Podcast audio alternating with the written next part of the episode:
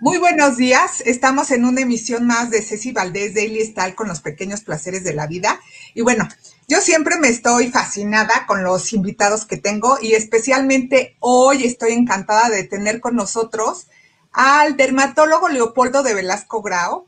Bienvenido, que es vocero de Ciruden. Bienvenido, doctor Polo, ¿cómo estás? Sí, muy contento de estar contigo y, este, y platicar esta mañana, ¿no? Vamos a, creo que hay temas interesantes, creo que todos tenemos eh, con esta nueva, en esta pandemia que ya no está nueva, ¿no? que llevamos tantos meses, creo que hemos tenido que adaptar algunas cuestiones y creo que es de lo que estaré padre platicar el día de hoy.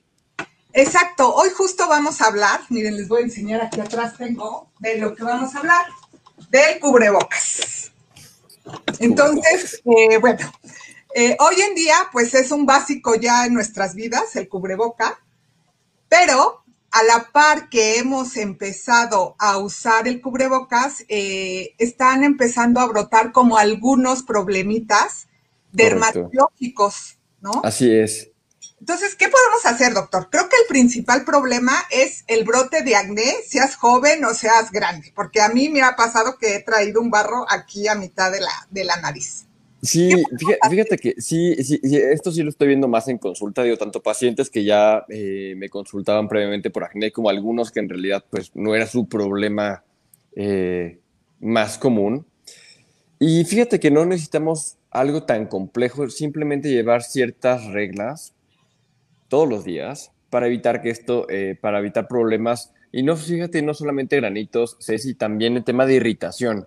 ¿no? O sea, cuántos pacientes es que dicen, ¿sabes qué? Es que traigo muy irritado el, el puente de la nariz, alrededor de, la boca, ¿no? El mentón.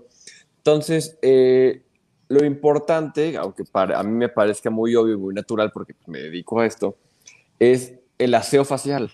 O sea, la limpieza de su rostro todos los días, obviamente en la mañana, pero también por las noches, que es un momento donde yo lo sé, y, allá seguramente, allá afuera estarán escuchándolo y saben que a veces cojean o a veces les falta el aseo facial nocturno, ¿no? Sí. Entonces, súper importante el aseo facial, tanto mañanas como noches. Y también no solamente sé si es limpiar el rostro, sino con qué van a limpiar el rostro, ¿sale? Porque cuando usan jabones eh, convencionales, para algunos pacientes de piel muy sensible, esto les puede causar una deshidratación considerable. Y en quienes tienden a piel grasa producen más seborrea o más grasa por compensación y en quienes tienen piel seca, pues la piel queda demasiado seca. Entonces, por eso es importante el uso de dermolimpiadores, preferentemente que no tengan detergentes, o sea, sin dets, ¿ok? Así, de, hecho, tienen este, esta, esta palabra que se llama Sindet, junto con Y, que es la clave donde te explica que este dermolimpiador no tiene detergentes, no tiene alca, alcalis, no tiene sosas, entonces pueden hacer una limpieza facial muy gentil, sin barrer con el manto ácido lipídico, que finalmente es el responsable de mantener el equilibrio en la piel, ¿no? O sea, de retener la humedad, sí, pero también ayuda a regular el microbioma, que son este, eh, todas las bacterias y todos los microorganismos que los colonizan en la superficie de la piel de manera normal. Entonces, doctor, usted nos sugiere eh, usar un jabón limpiador en vez de una crema limpiadora, porque mucha gente usa crema limpiadora o usa aguas micelares. Que, fíjate, no está mal, pero, pero no para hacerlo por completo, ¿me explico? O sea, un agua micelar, el propósito es retirar el maquillaje, no un aseo facial completo. Ok. Entonces, eh, hay algunas soluciones micelares que sí pueden quizás llegar a ese punto, pero lo ideal es retirar en cuando es el caso, y ahorita eh, comentamos ese punto, el maquillaje, ¿no? el exceso de fotoprotector, y ya después hacer un aseo facial con un dermolimpiador y con, obviamente, enjuagándolo con agua. Ok, a ver, entonces, ¿cuáles son nuestros básicos para la rutina de limpieza, doctor? Ok, la realidad, solamente para aquellos que lo necesitan, el agua micelar, pero ideal para todos, un dermolimpiador, un cleanser, un Sindet, como te explicaba, suave, ¿ok? y usarlo mañanas y noches. ¿Por qué? Porque en las mañanas eh, se ha acumulado el sebo de la noche, ¿no? De, la almohada, este, algún producto que hayamos usado en la noche que pueda ser fotosensibilizante, ¿no? Entonces es importante también para que la piel pueda absorber correctamente los productos que vamos a aplicarle para hidratarla o para algún producto, digamos, con, con el propósito de anti-aging o algún antioxidante para que la piel lo pueda absorber, la piel necesita estar limpia. ¿Me explico? Sí. Porque la piel de manera natural es barrera. Entonces, si a esta barrera le agregamos detritus, le agregamos maquillaje, le agregamos sebo, le agregamos fotoprotector, pues para que absorba algo de lo que estamos aplicando, pues no va, no va a ser posible. Por eso la importancia de, la de, una correcta limpieza en estos dos momentos del día, tanto mañanas como noches. Ok, en el día, entonces vamos a aplicar eh, los limpiadores al despertar. Correcto. Que bueno, la mayoría de la gente se baña aquí en México, ¿no? Pero bueno, si les agarró la prisa y no, pues de todos pues modos. por lo menos, por lo menos que se laven la cara, ¿no? Y que, se, echen mucha loción o mucho perfume para Exacto, entonces se lavan la cara y después va el hidratante, doctor, o el protector solar. El hidratante, y esto es, esta parte que, esta, esta parte es muy importante, Ceci, porque precisamente esta piel más seca es una piel que se irrita más, es una piel que puede tener más tipo de problemas de lo que estamos platicando. Entonces, dependiendo obviamente del tipo de piel, es el hidratante o el emoliente que el paciente requiere. Por ejemplo, si es un paciente de piel grasa, le conviene más buscar un hidratante en gel, ¿no? Ok, sí. Si a lo mejor es un paciente de una piel en combinación, ¿no? O sea, ya sabes, esta piel mixta, que toda la piel normalmente tiende a ser un poco mixta, ¿no? Pero bueno, piel más, más bien mixta, o piel normal, puede ser una loción, que es, tiene un poquito más equilibrado la relación agua y aceites. Y por último, si es un paciente con piel muy seca, pues lo que le conviene es una crema hidratante. ¿Sí me explico? Sí. Dependiendo de tu tipo de piel. Exactamente. ¿Por qué? Porque si tu piel ya produce mucho sebo, no le quieres agregar más grasa. Por el contrario, si tu piel produce poco sebo porque tu piel es muy seca, pues hay que agregarle ceramidas y aceites ¿no? Para que la piel pueda mantener su humedad de manera natural. Ok. Y entonces ya después va el protector solar. Y, después, a pesar de que estemos en casa o a pesar del uso de, fotoprotector, es importante la aplicación del fotoprotector. Sí, todos los días, sí. Y como alguna vez creo que lo platicamos, es cada 3 a 4 horas durante eh, la exposición solar. O sea, mientras haya sol, cada cuatro horas tenemos que aplicar el fotoprotector.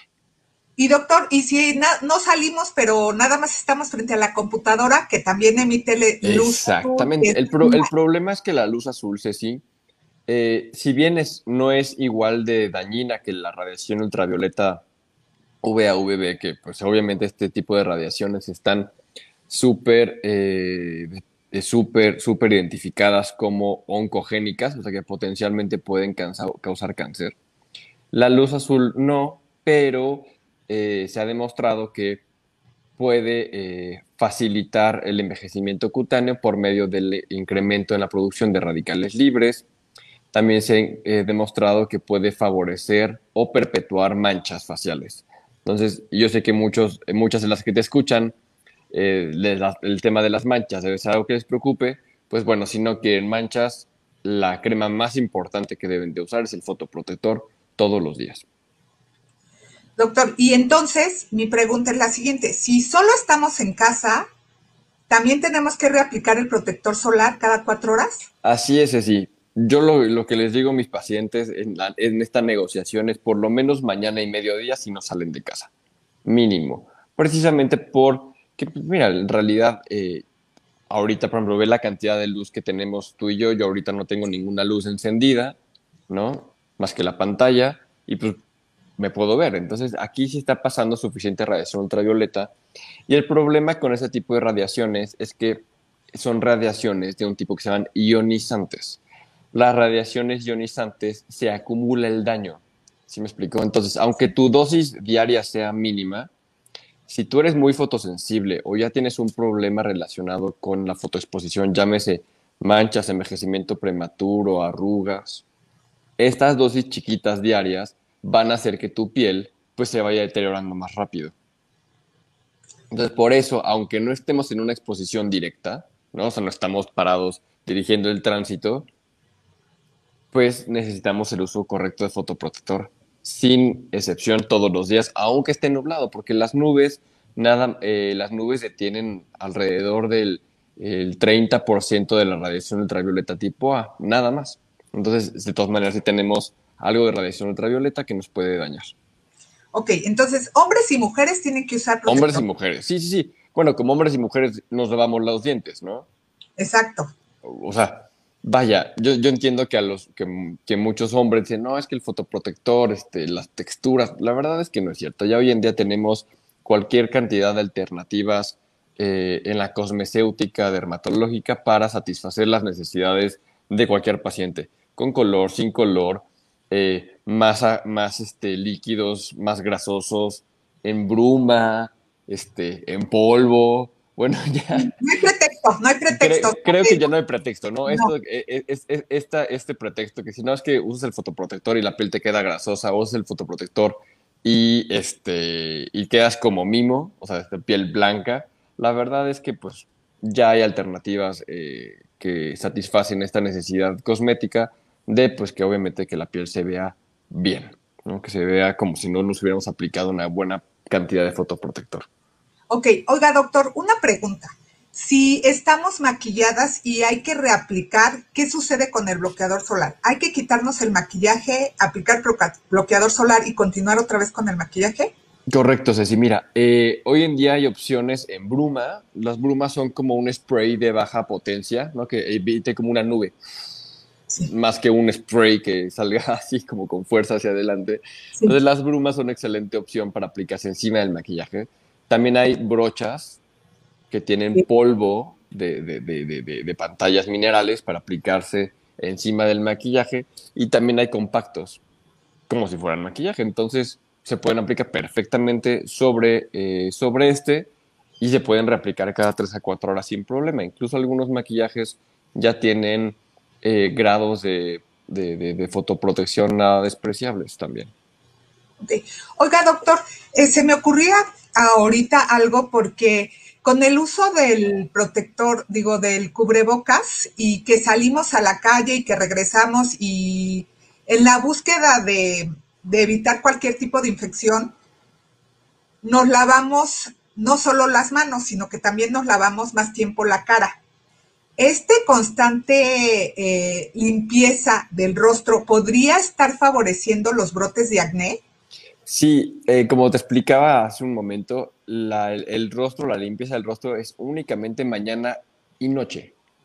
Únicamente en esos dos momentos. Lavarla en exceso solamente puede empeorar eh, porque obviamente al limpiar en exceso estamos barriendo por completo con el manto lipídico y en pacientes que tienden a seborrea, entiéndase a grasa, pueden producir más grasa para tratar de compensar esta sequedad y facilitar los brotes de acné. Entonces, el rostro nada más hay que limpiarlo en las mañanas y en las noches, únicamente. Ahora, ahorita que eh, aprovechando que estamos platicando el tema del maquillaje, si ahorita van a usar foto, este, mascarilla facial, no se maquille en la cara.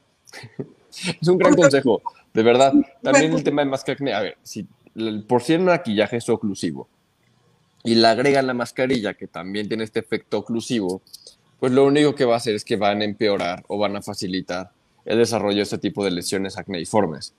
Entonces, en la medida que lo sea posible, pues maquíense, no sé. Pues ahorita Ceci, pues obviamente lo que, lo que, lo que les ve la gente que son los ojos. Los ojos.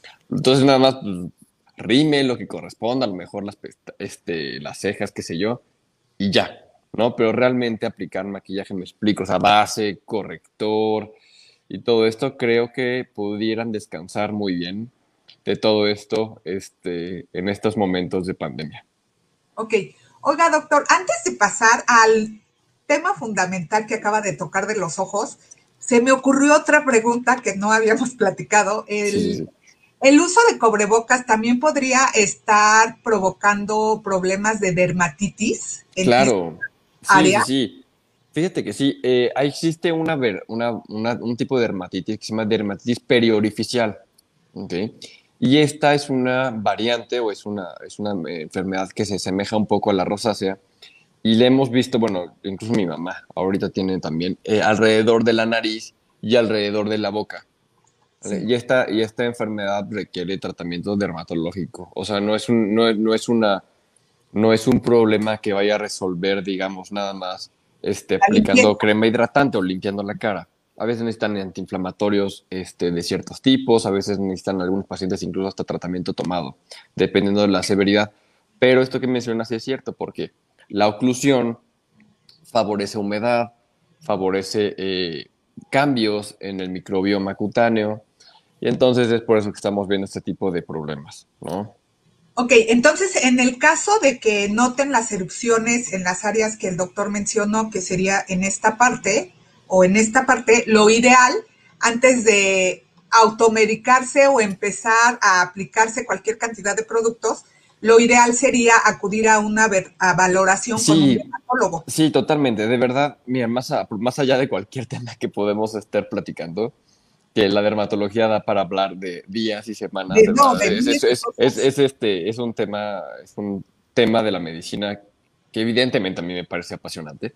Pero lo que sí les quisiera dar como un gran consejo es, de verdad, no se automediquen y sobre todo no apliquen eh, medicamentos que aunque sean económicos, ¿no? O sea, no voy a mencionar marcas porque no quiero este, meterte en problemas, pero no usen, eh, no usen de verdad medicamentos si no es por una prescripción dermatológica. Incluso a muchos de mis colegas y amigos eh, médicos generales y de otras especialidades, a veces con muy buena intención, llegan a prescribir medicamentos que no se usan de, manera, eh, de una manera correcta. Entonces, si tienen un problema en la piel, y persiste, vayan con el dermatólogo.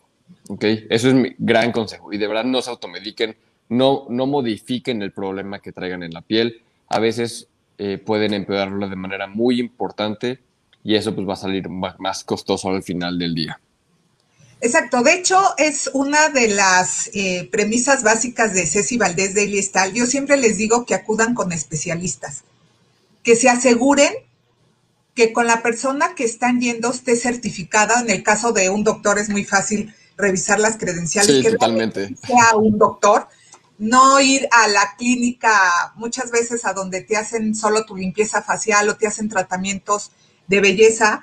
Muchas veces el personal no está capacitado para darte el tratamiento adecuado y más en este tipo de padecimientos porque creo que es muy fácil que se confunda la dermatitis con la rosácea. Correcto. Ahora, Insisto, y estas son, son enfermedades eh, que le competen al dermatólogo. Y yo sé que mucha gente que, uh, eh, cosmeatras o ese tipo de, de, personal que, que, mencionas, pues obviamente nadie va a orar con mala fe, no creo. O sea, nadie, va, va, va, o, o, incluso el, consejo de la, de, la amiga, ¿no? Es que fíjate que a mí me funciona, pues no necesariamente todas las pieles son iguales, no todas las, eh, todas las pieles van a responder de, igual manera. Entonces, insisto, a veces yo entiendo que la consulta dermatológica, por lo menos la, en la práctica privada, no es particularmente eh, económica o a veces no es tan fácil accederla, pero yo considero que es una muy buena inversión. Si tienen un problema en la piel, se van a ahorrar eh, haber probado muchas cremas sin éxito, haber probado medicamentos sin éxito e incluso hasta complicar el problema, ¿no?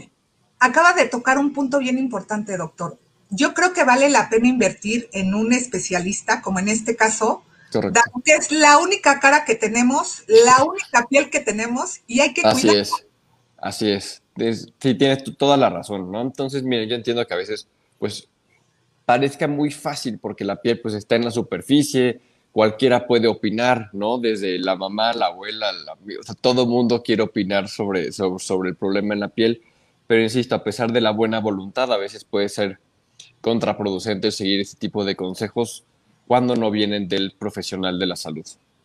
No, y además hay una cuestión específicamente con la piel que la trató, la trató el doctor eh, al principio.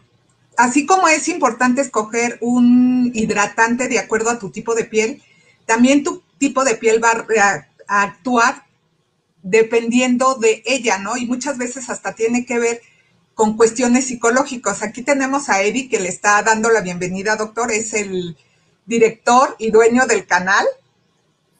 Hola, Eddie, ¿cómo estás?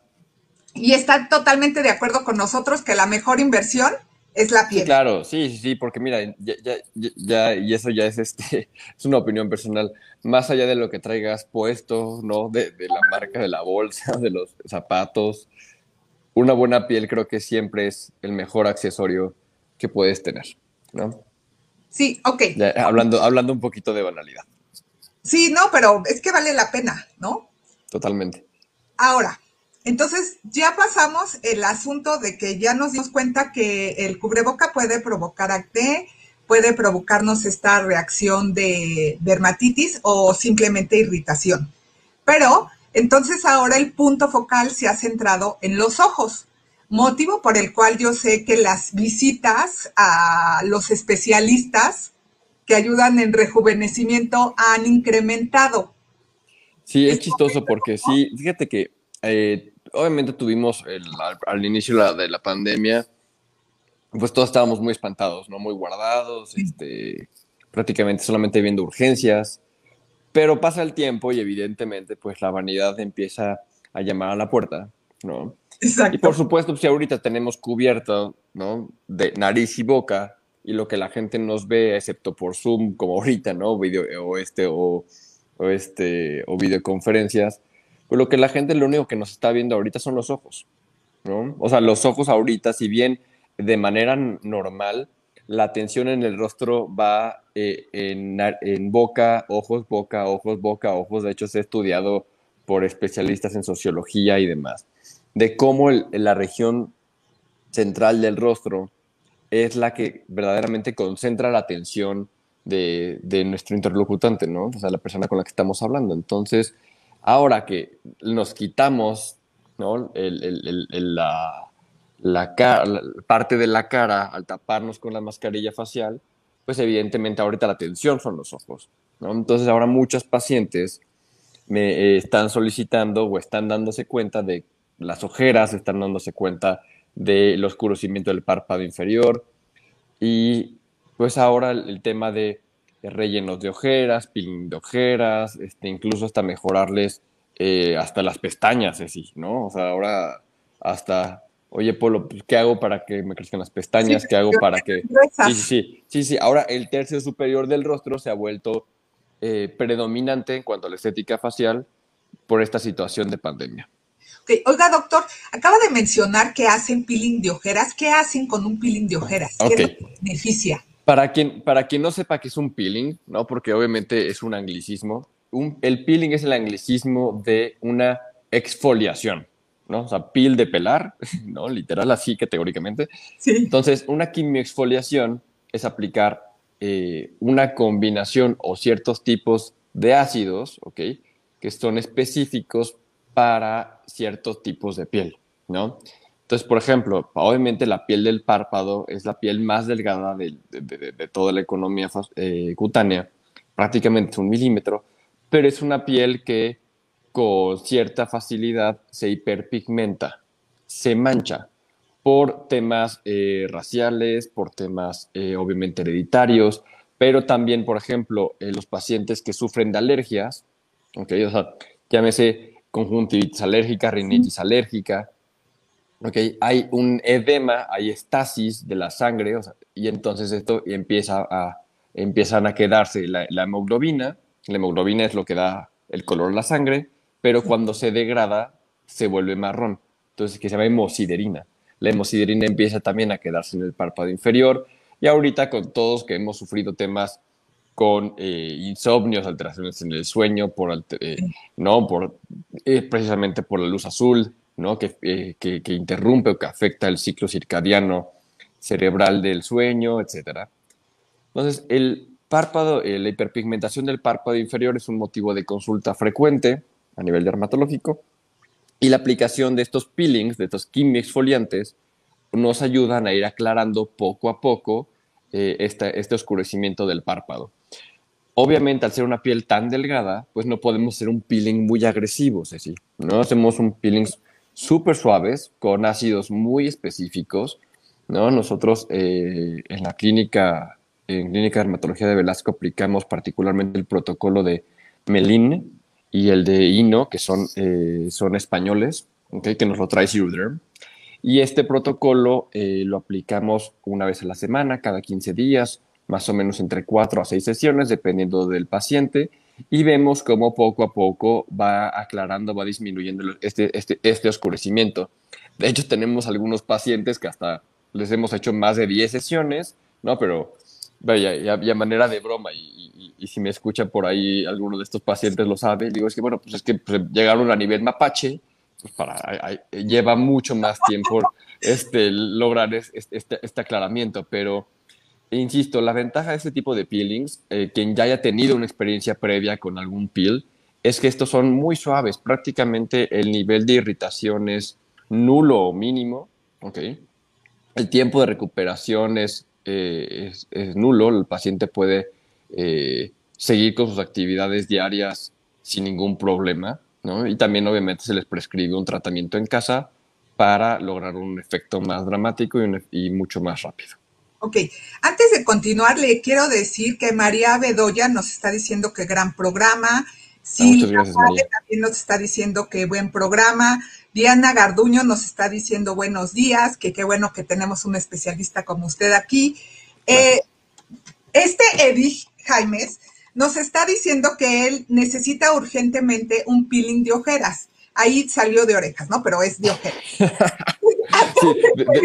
de, orejas no he aplicado, pero bueno, pues algún día quizás este, algún paciente lo necesite. Ok. ¿A dónde pueden acudir a una valoración con usted, doctor? muchas gracias, Ceci. Mira, eh, yo atiendo en, mi clínica, Clínica de Dermatología de Velasco, está en la colonia Guadalupeín, ¿ok?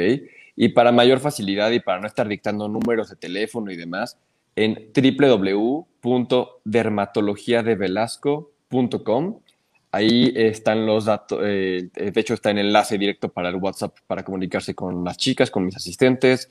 Eh, ahí está la dirección, están un poquito de los, eh, de los tratamientos que hacemos. Digo, la página todavía está, ya sabes, siempre en arreglo y construcción, algunos detalles, pero a grandes rasgos ahí están los datos de contacto y un poquito de quiénes somos y qué hacemos por allá. Ok, perfecto. Antes de pasar a otro tratamiento de ojos, eh, me mencionó, doctor, que las personas con rinitis alérgica eh, muy frecuentemente tienen eh, este tipo de pigmentación más oscura. Sí, es ¿Este, común. ¿Este tipo de pacientes es apto para el peeling de ojeras? Sí, claro, sí, sí. O sea, el, el que tengan un diagnóstico agregado por el cual tengan hiperpigmentación periocular, no significa que no puedan realizarse este tipo de procedimientos. Nada más es eh, el identificar los orígenes y, por supuesto, pues es un paciente que tiene una rinoconjuntivitis alérgica eh, y no ha sido atendido o tratado, pues vale muchísimo la pena que eh, de la mano de otorrino, de la mano de alergólogo, ¿no? Se, se, controle su problema, porque finalmente es parte de lo que va a estar perpetuando este oscurecimiento, ¿no? Entonces, creo que, pues bueno, siempre hay que identificar los orígenes, ¿no? Pero bueno, si algún paciente por allá que nos está escuchando que estornude 15 veces al despertar, que no pueda vivir sin su caja de pañuelos desechables y demás, y que, y que haya notado que esté observando este oscurecimiento en la piel de sus párpados, pues que sepa que es parte del origen del problema, que tiene que tratarlo evidentemente junto con el otorrino y el alergólogo, pero que eh, los dermatólogos le podemos ayudar para disminuir esta hiperpigmentación. Ok, entonces ahora vamos a continuar. Tenemos a Ana Jurado que nos está dando los buenos días. Buenos días, Ana. Hola, Ana, buen día. A Leonardo Campos, que también nos está diciendo gran programa. Entonces, ahora continuemos, doctor. Sí. ¿Qué más podemos hacer por las ojeras? ¿Qué otro tratamiento nos ofrece para desaparecer las ojeras? Fíjate, hay que, las ojeras eh, es médicamente hablando el surco nasoyugal, que es la transición del párpado a la mejilla, Ceci, ¿ok? Ok. Esa transición, ese cambio de unidad cosmética, porque obviamente la piel del párpado es una, la piel de la mejilla es otra. Y en este, esta línea que se nos empieza a, delimitar y en algunos pacientes se vuelve más profunda entre el párpado y la mejilla, este es un área que puede ser susceptible a mejorarse con la aplicación de materiales de relleno. ¿okay? Los materiales de relleno son geles que eh, la gran mayoría, o los que más comúnmente inyectamos, están conformados por ácido hialurónico. El ácido hialurónico seguramente lo han escuchado mucho eh, eh, más recientemente. El ácido hialurónico es un, es un polisacárido que de manera natural producen unas células en nuestra piel que se llaman fibroblastos. Y el, y el, propósito de este ácido hialurónico es retener la humedad en la piel, ¿ok? De hecho, es una molécula eh, que tiene una gran capacidad higroscópica, o sea, de atracción de agua. Para que la piel se mantenga, obviamente, eh, eh, con cierto grado de humedad, ¿ok? Ahora, en los laboratorios, desde hace algunos años, este ácido hialurónico lo sintetizan de manera artificial, ¿ok? Y, lo, y le agregan agentes reticulantes, o sea, de red, ¿no? de retículo, para que este gel pueda eh, tener diferentes consistencias, o sea, más viscoso, más elástico, ¿sale? Y también que dure más tiempo, porque el ácido hialurónico que produce nuestros fibroblastos en la piel normalmente se degrada en un lapso de 72 horas o un poquito más. Entonces, imagínate, inyectarte un material que se va a degradar en 5 días máximo, pues bueno, creo que no sería muy conveniente. Entonces, estos laboratorios sintetizan este ácido hialurónico, lo, modifican, Para lograr diferentes consistencias y también para tener duraciones óptimas. Porque si queremos que sea un material que dure muy buen tiempo, pero no queremos un material permanente, Ceci, porque nuestro rostro no es el mismo a los 20, a los 40 o a los 60.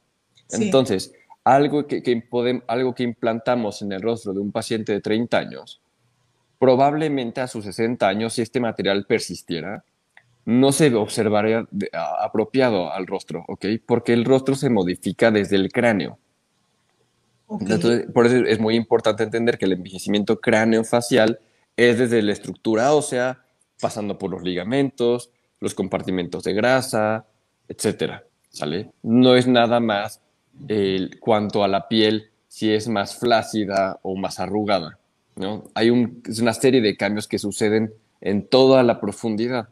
Por eso los, eh, ya la tendencia de inyectar materiales permanentes pues prácticamente quedó en el pasado. Entonces queremos un material, por un lado, que sea perfectamente biocompatible, como es el ácido hialurónico, prácticamente no hay alergias al ácido hialurónico.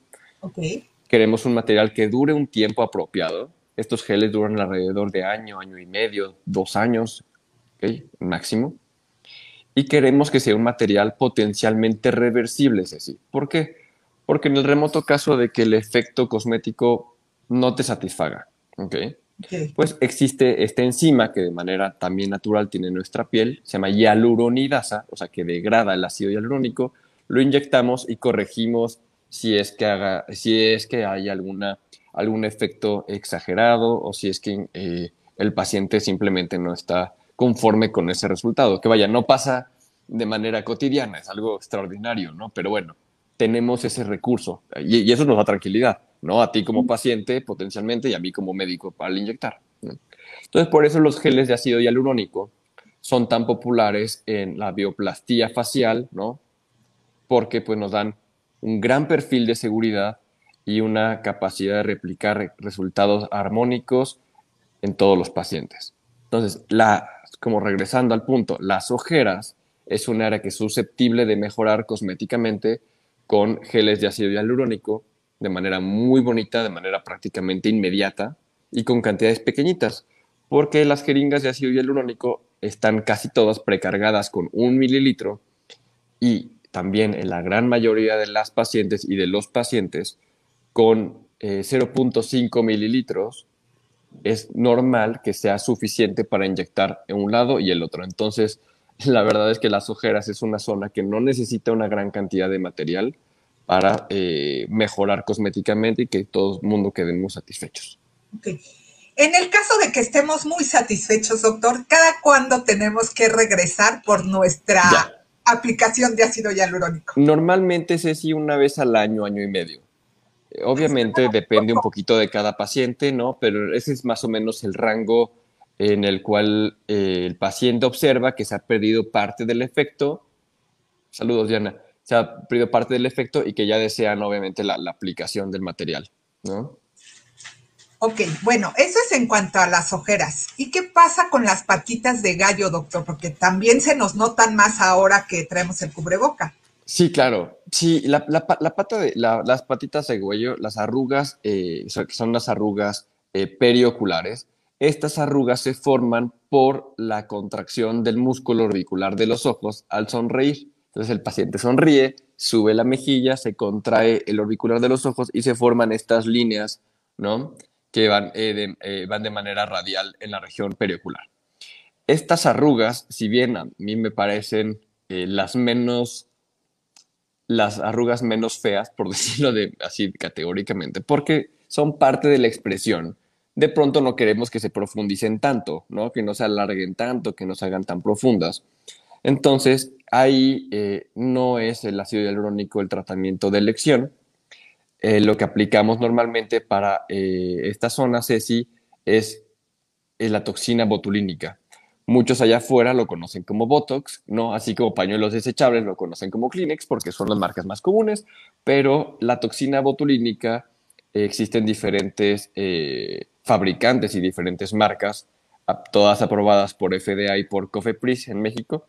Y esta toxina lo que va a hacer es disminuir la fuerza de contracción del músculo que está generando la arruga al eh, interrumpir la comunicación de la neurona con el músculo. ¿okay?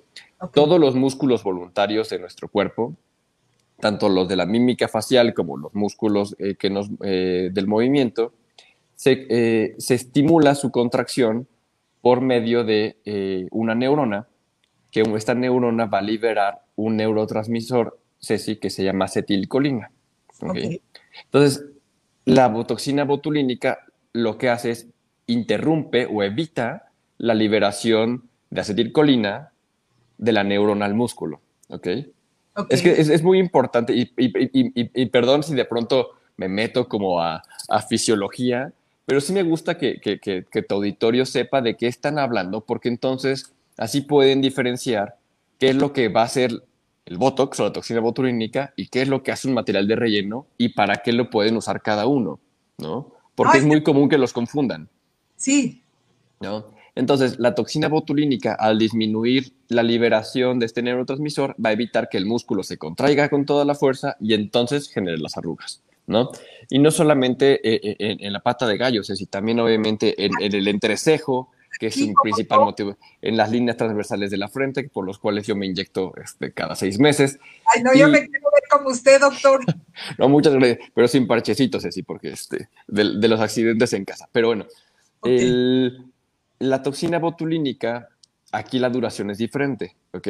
La toxina botulínica, el efecto terapéutico se va a mantener durante cuatro a seis meses aproximadamente. ¿Por qué? Porque es el tiempo que le lleva a la neurona a restablecerse, ¿ok? A regenerarse y a volverse a conectar con el músculo que le corresponde eh, estimular, ¿ok? Ok. Si ese efecto eh, de manera natural, pues la, placa neuromuscular se, eh, se, recuperará más lentamente, pues la toxina botulínica duraría más tiempo.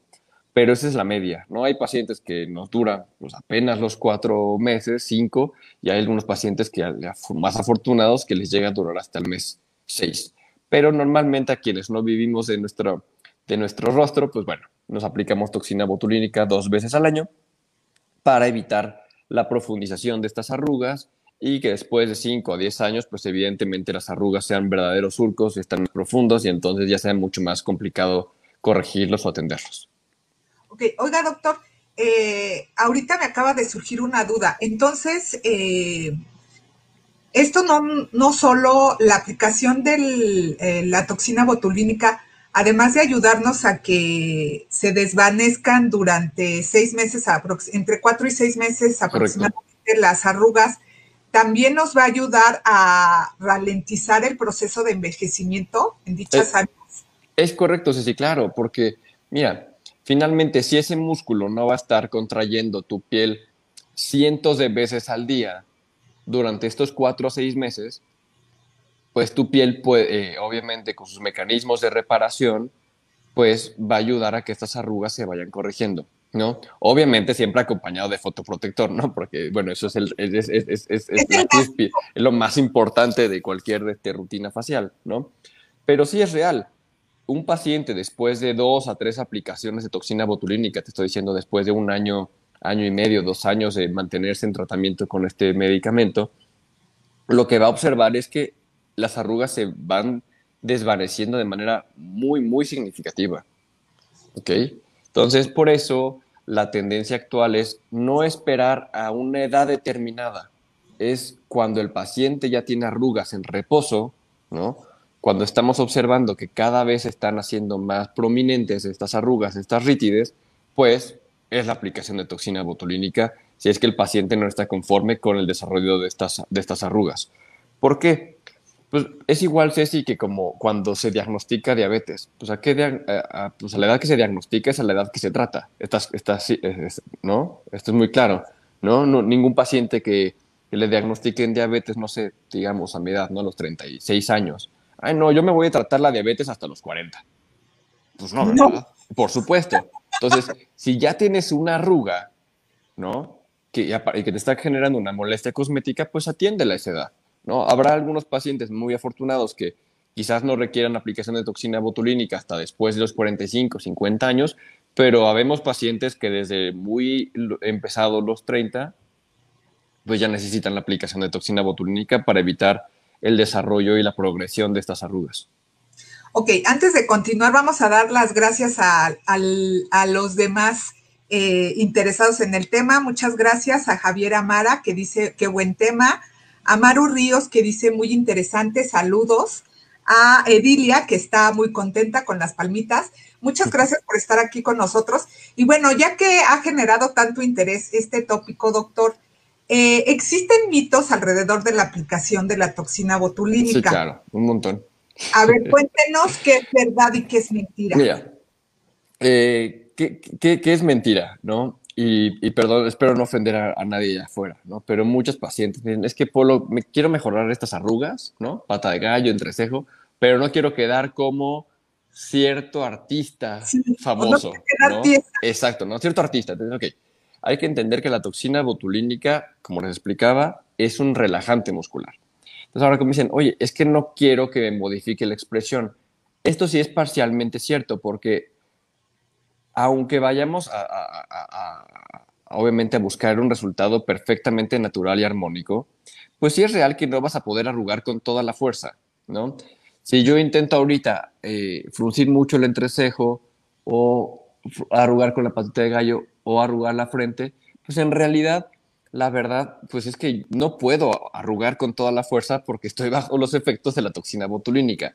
Yo creo que de todas maneras, pues sí me logro ver expresivo, pero obviamente pues no logro arrugar con toda la fuerza.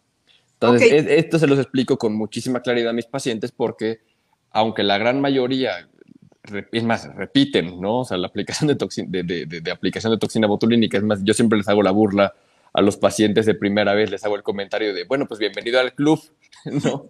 Porque una vez que entras ya no quieres salir. Exacto. Y la verdad es que, pues sí, sí modifica la expresividad del rostro, sí, pero lo modifica de manera positiva. Muchas de estas pacientes que tienen entrecejos muy fuertes se quejan de que la gente les pregunta, oye, ¿estás enojada?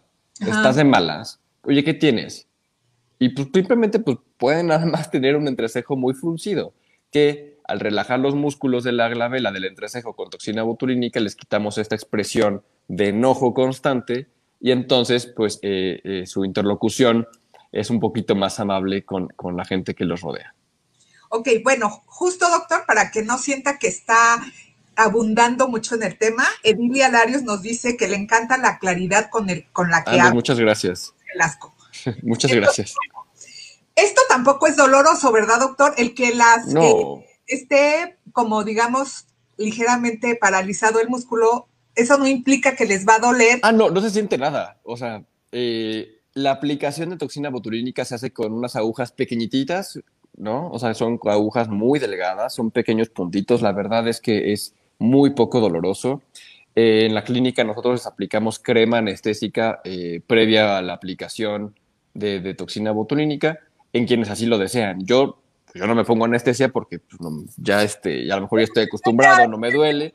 No, los de ya no les duele. Pero es el, es, el, es el momento nada más, al momento de la aplicación. Después prácticamente no se siente nada en absoluto, nada más es un poquito extraño los primeros días de la primera aplicación en su vida cuando dicen, ah, caray, quiero, quiero arrugar y no puedo. Es una sensación extraña, pero, pero no genera ningún tipo de dolor ni molestia. Ok, oiga doctor, ¿habría la posibilidad de que la toxina botulínica causara alguna reacción?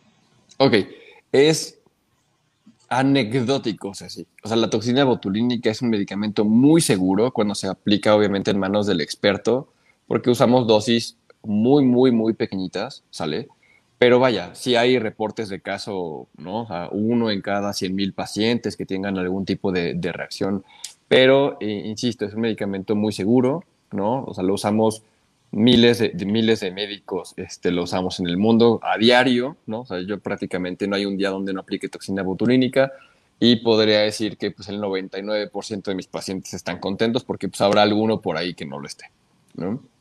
Ok, bueno, doctor, ya casi nos vamos a tener que ir, pero así como nos ha dado nuestras instrucciones para la limpieza, que es vital para no tener efectos adversos con el uso constante del cubreboca, ¿qué cuidados debemos de tener en casa con nuestros ojos, especialmente después de estos tratamientos?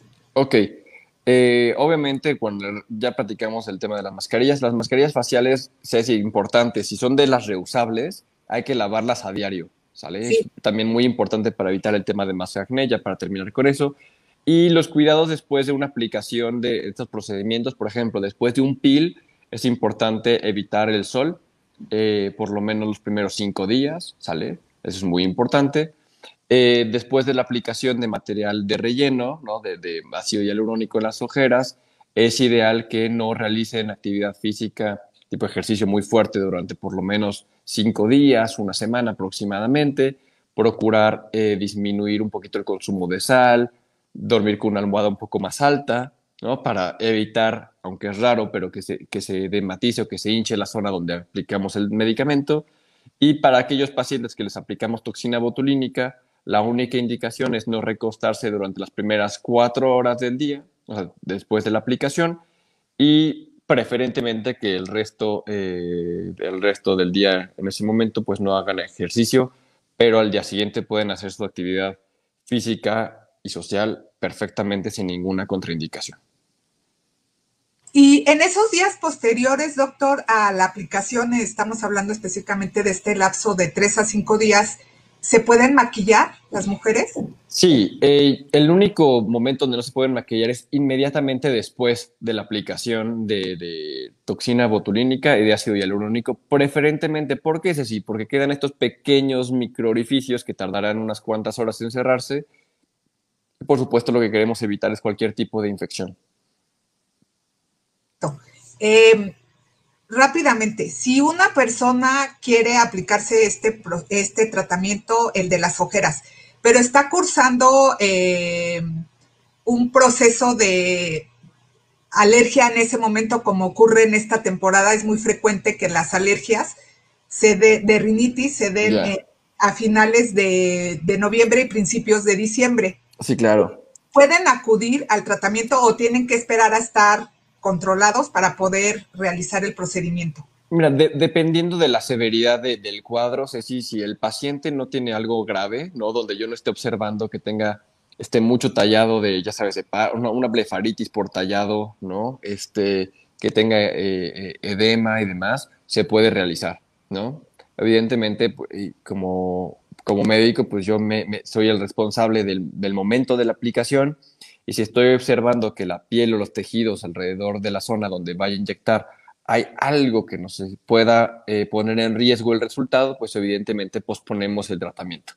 Pero es raro que tengamos que hacerlo, ¿no? Por lo menos por cuestiones de alergias, a menos de que el paciente esté muy, muy, muy afectado, pues por supuesto elegimos otro momento del año para realizarlo.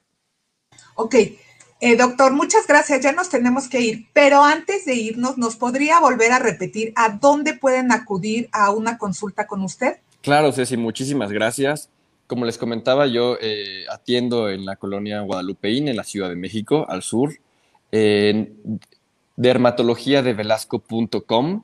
Ahí está, es nuestra página de internet, todavía no perfecta, pero bueno, ahí pueden encontrar eh, nuestra dirección, pueden encontrar eh, los datos de contacto. De hecho, ya hay un botón donde los enlaza al WhatsApp con las chicas. Y este, muchas gracias, Ceci, por, por tu tiempo. Muchísimas gracias a Ciruderm por invitarme este, como vocero el día de hoy. Eh, Ciruderm son los responsables de importarnos eh, la mejor marca de ácido hialurónico en el mercado, que se llama Teocial. ¿okay? Entonces, gracias a ellos tenemos este ácido hialurónico suizo que es prácticamente lo único que inyecto en ojeras y tengo cientos de pacientes felices con el resultado. Ok, pues muchas gracias, doctor, por gracias a ti, Ceci. Me dio este muchísimo gusto verte. Igualmente, y también le agradezco a Ciruder haberme enviado este maravilloso vocero. Muchas gracias. Para los cuidados eh, en ojos y en la piel.